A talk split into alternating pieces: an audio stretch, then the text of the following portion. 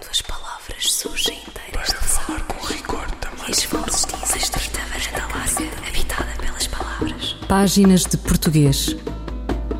Um programa de José Manuel Matias, realizado pela Universidade Autónoma de Lisboa. Uma estrita varanda larga, habitada pelas palavras. Para falar com rigor da máquina do mundo.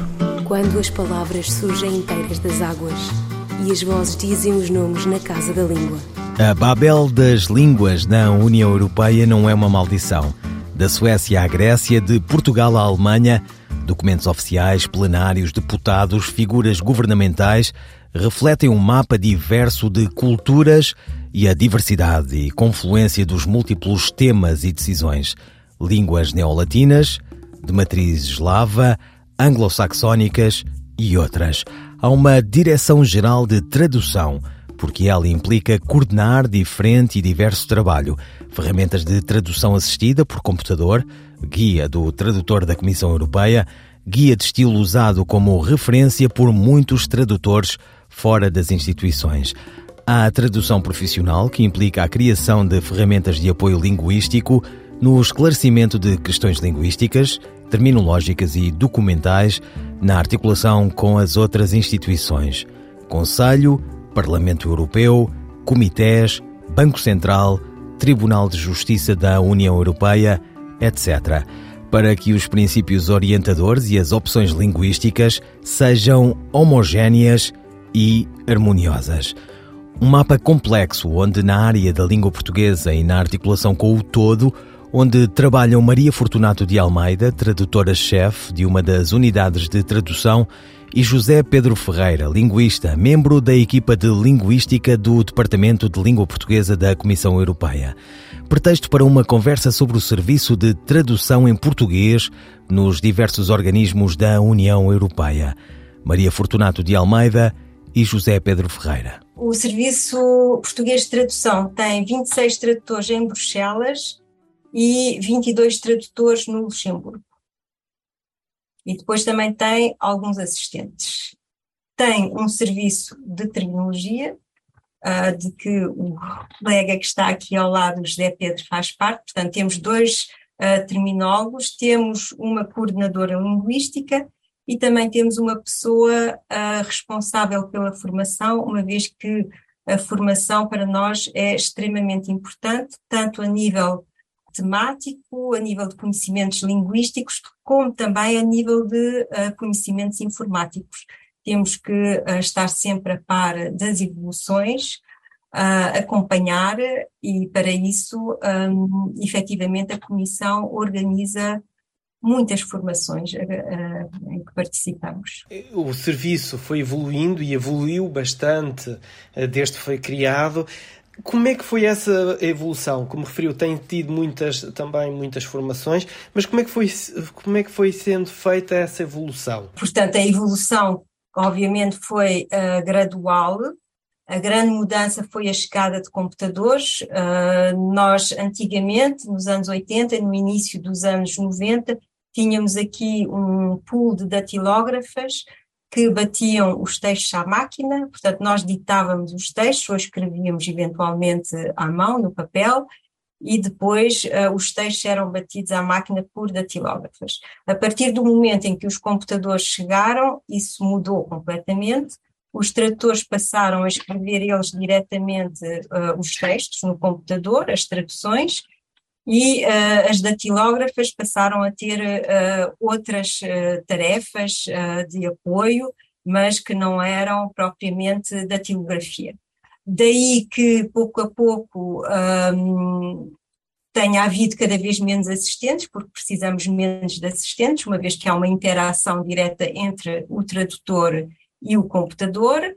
Depois, a, a próxima revolução foram os instrumentos de ajuda à tradução, em que uh, o tradutor já não tinha que uh, escrever tudo sempre de raiz, mas era ajudado pelas ferramentas uh, de ajuda à tradução. Isso foi nos anos, no final dos anos 90, 98, mais ou menos, fomos pioneiros, porque ainda não havia muita gente a usar ferramentas de ajuda à tradução. Entretanto, criámos um grande corpus com as nossas traduções todas, que se chama Euramis e que contém todas as traduções, praticamente, exceto os textos confidenciais, todas as traduções feitas desde 1998, portanto é um corpus enorme, que depois serviu para alimentar a nossa tradução automática. E como o Euramis tem textos da União Europeia, que são textos bastante típicos com a nossa terminologia e os temas que costumam ser tratados aqui nas instituições, esse corpus, obviamente, que é muito útil para a tradução automática que usamos para textos, no fundo, algo parecidos, pelo menos a nível temático. E foram essas as grandes revoluções. Depois ainda tivemos mais uma, que foi quando mudámos de ferramenta de ajuda à tradução para uma ferramenta um pouco um, mais eh, complicada, mas que permite também ter melhores resultados e que também tem certas uh, opções de controle da qualidade. Portanto, neste momento podemos controlar uh, a nossa qualidade já com ferramentas uh, automatizadas que permitem ultrapassar as distrações que um tradutor pode ter de vez em quando, claro, devido ao cansaço. E pode dar exemplos eh, dessas ferramentas e como é que essas ferramentas então podem ajudar eh, a fazer esse controle de qualidade? Por exemplo, além de termos controles muito simples uh, para saber se temos um espaço a mais ou um espaço antes de um ponto final, esses são os controles básicos. Mas temos também expressões regulares, que permitem detectar, por exemplo, no, no original a frase contém o termo conselho. E esse termo não está na nossa tradução. A ferramenta, quando nós acabamos de terminar essa frase, dá-nos um aviso. Cuidado, estava, estava o termo conselho no original e na sua frase esse termo não aparece. E cabe-nos, obviamente, depois uh, verificar se não havia lugar a ter o termo conselho, ou se pelo contrário foi uma distração nossa. O mesmo acontece com números, a ferramenta também uh, verifica se os números estão todos lá e se estão corretos, as datas, os meses, uh, verifica muita coisa. Também há uma verificação da terminologia. É para ver se a terminologia está correta ou não, também temos uh, ferramentas para isso umas ferramentas algo complexas, mas que permitem verificar se somos coerentes ao longo do texto e se usamos a terminologia correta. Tudo isso está mais ou menos automatizado. E com esta automatização, com esta tradução assistida, eh, eh, podemos então dizer que o trabalho dos tradutores está então hoje mais facilitado? Está mais facilitado, certamente, e eu penso também que a nível de uh, qualidade, a qualidade tem vindo a aumentar pelo menos no respeitante a certas distrações que o trator podia ter uh, antigamente e que hoje em dia são uh, detectadas pela máquina, no fundo. E a máquina ajuda muito, certamente. E a nossa produtividade tem aumentado bastante, claro, graças às ferramentas, certamente. Ah, porque o ser humano é, é, idêntico, não, não trabalha melhor ah, em 2022 do que trabalhava em 85 ou 6, ah, mas são realmente as ferramentas que permitem trabalhar mais depressa e com maior qualidade. Maria Fortunato de Almeida e José Pedro Ferreira sobre o serviço de tradução em português nas diversas instituições oficiais da União Europeia.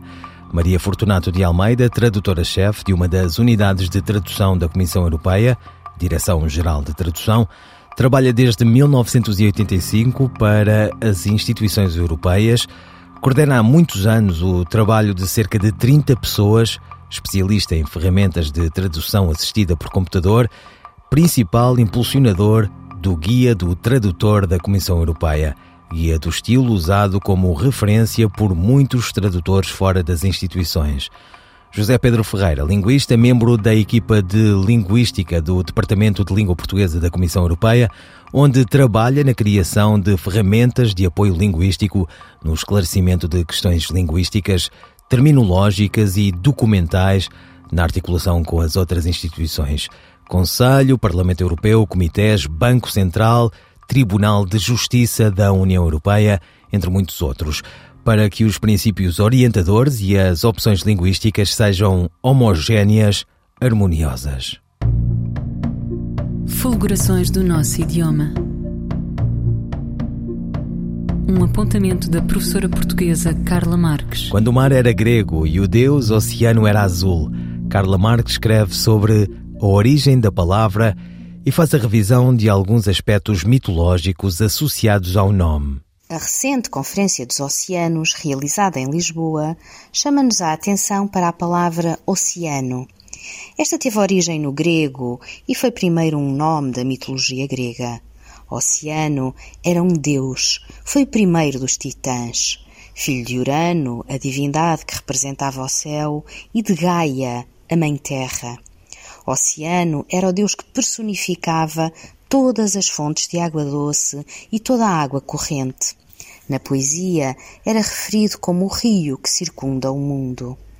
Os mitos associados ao oceano mostram-no como um deus apaziguador e tranquilizador. Com efeito, conta a mitologia que Oceano recusou atacar Zeus, o deus dos deuses, e também que era no oceano que Hélio, o deus do sol, mergulhava ao final do dia para poder descansar antes de voltar a conduzir o carro de ouro que atravessava os céus, levando a luz à terra. Este nome divino deu depois nome às águas salgadas, que guardam o nome de um ser divino, que na imaginação dos homens procurava a tranquilidade e a paz. Mas são estes mesmos homens que desrespeitam as águas e a sua missão de trazer e permitir vida ao mundo, insistindo em destruir o oceano um pouco por toda a parte. Talvez por tudo isto seja possível que pacificamente Oceano, o Deus, aguarde no fundo das suas águas, esperando que o mundo reconheça a importância da vida e do recomeço antes que seja tarde demais. Carla Marques, crónica sobre a celebração e agonia do Deus Oceano.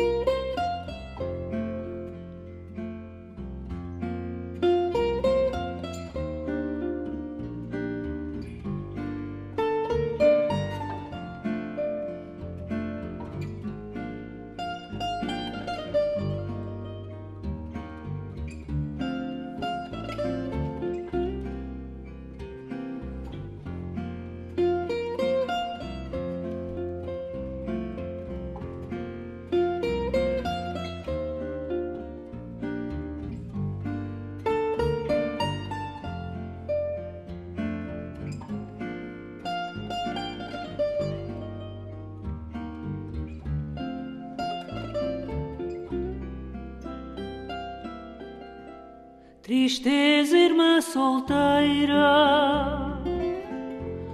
onde vais que não te sigo? Para onde levas os fados que sempre andam contigo? Tristeza, irmã solteira, não te posso acompanhar tenho um à minha beira que ficou em teu lugar. Tenho crua, tenho vinho, tenho abraços e licor. Não te sigo no caminho, nem canto fado menor será de um dia o instante, o tempo deste reinado há de ser tempo bastante para se inventar novo fado, tristeza, irmã solteira, minha antiga companheira. Quero mais cantar este fado. Sou rainha, sou amante por um dia ou um instante, em vez de um fado menor. Eu quero um fado Fado gigante Mísia, com música retirada do seu mais recente álbum Animal Sentimental. Quantas palavras?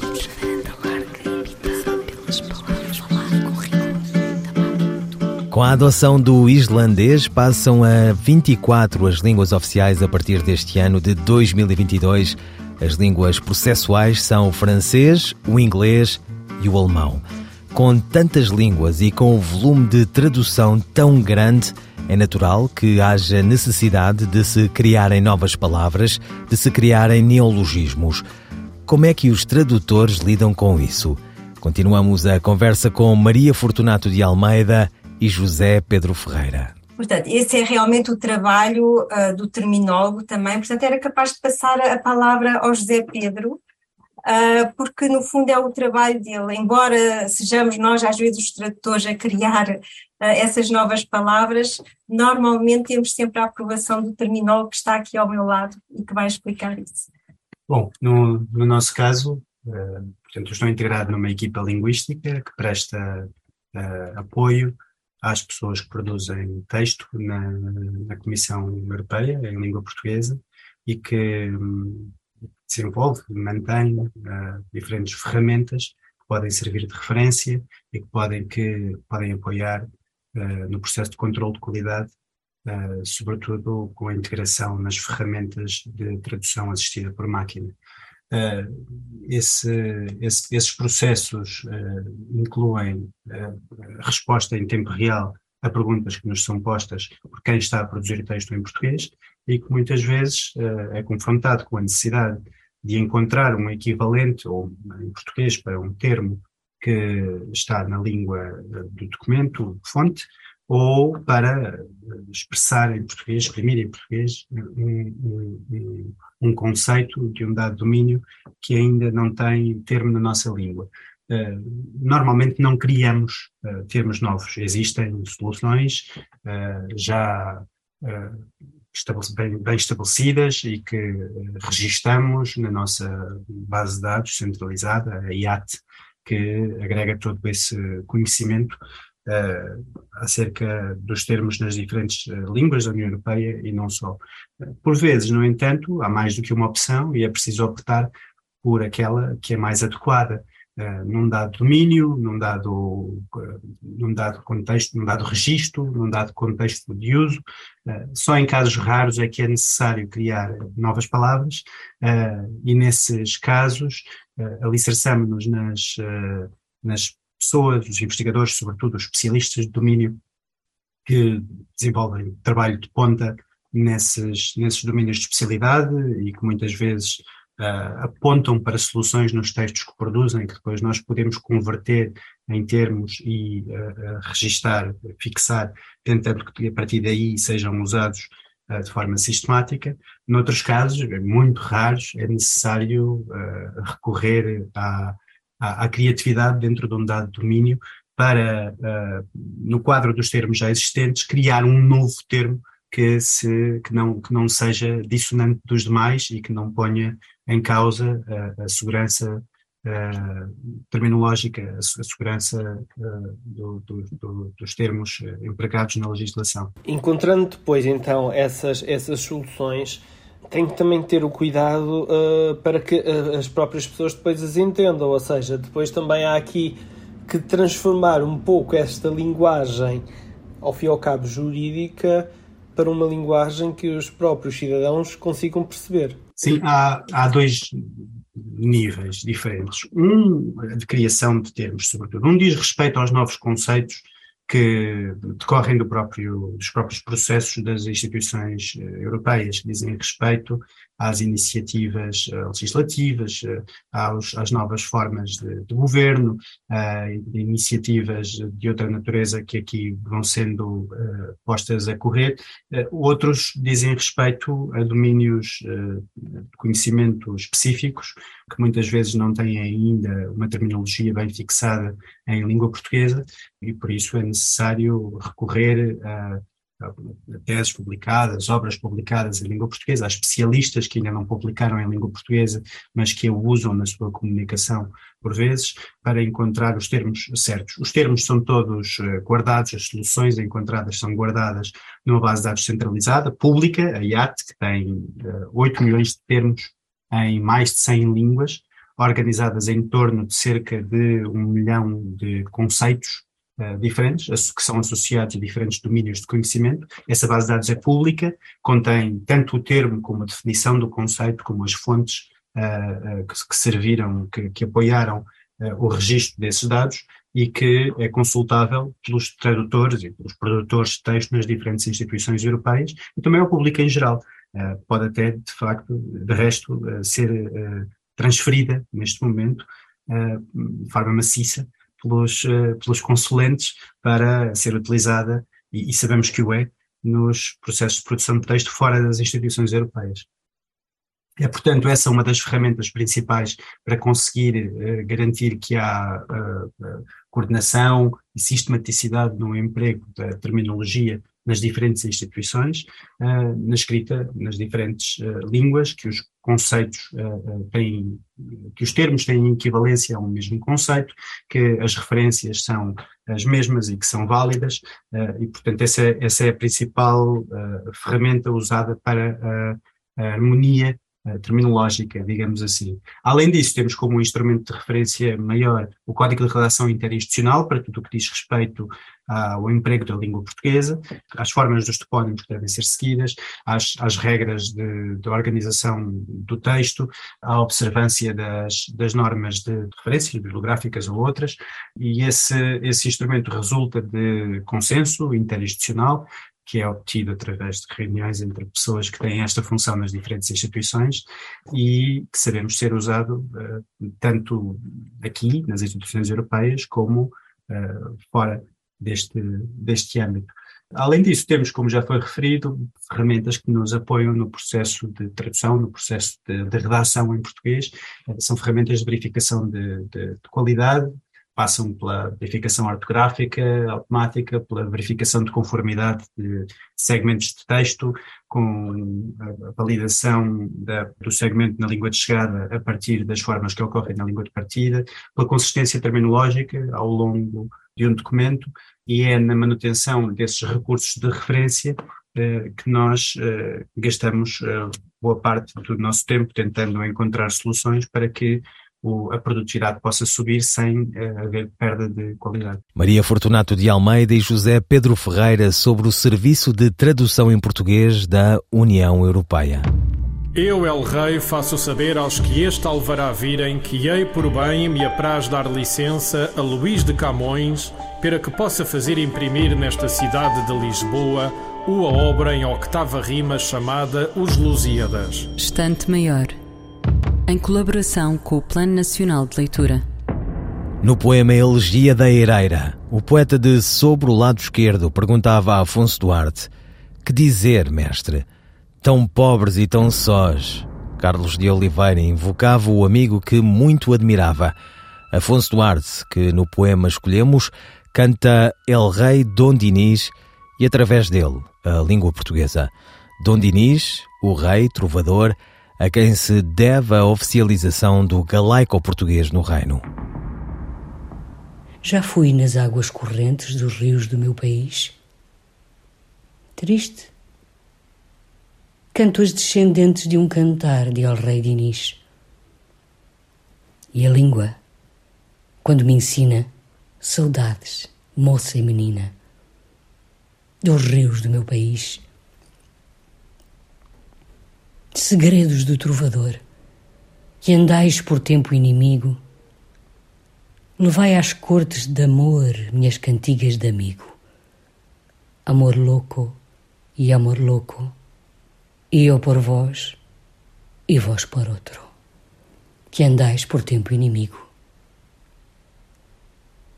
No recalque da inocência, como vale cantar, como quem na dor da ausência vê o fumo do seu lar. Ai, ondas do mar de Vigo, chamo-as e vêm comigo. O que me vale é cantar.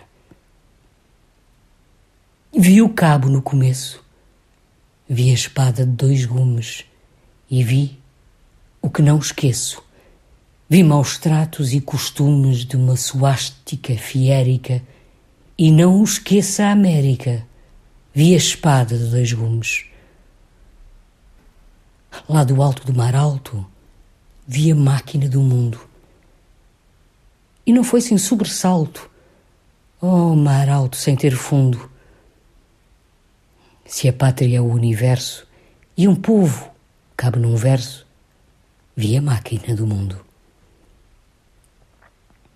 Vi ruir minha ternura por obras que eram do povo, sem sonho nem aventura, mas fiel ao que era novo. Entre gente cega e surda, criei poesia absurda por obras que eram do povo. Não sei de onde vem o vento, se a morte me dá sinais. No rio do esquecimento, cada vez me lembro mais. A mão de Deus a cobrir-me e um palmo de terra firme. Se a morte me dá sinais. Um poema de Afonso Duarte extraído da obra poética, declamado pela atriz Maria Henrique. Ouviram páginas de portuguesas despedidas de José Manuel Matias, Luís Carlos Patraquim, Miguel Roque Dias e Miguel Vanderkellen. Quando as palavras surgem inteiras de falar com rigor também. E as vozes dizem estreita varanda larga, habitada pelas palavras. Páginas de Português. Um programa de José Manuel Matias, realizado pela Universidade Autónoma de Lisboa. Uma estrita varanda larga, habitada pelas palavras. Para falar com rigor da máquina do mundo. Quando as palavras surgem inteiras das águas e as vozes dizem os nomes na casa da língua.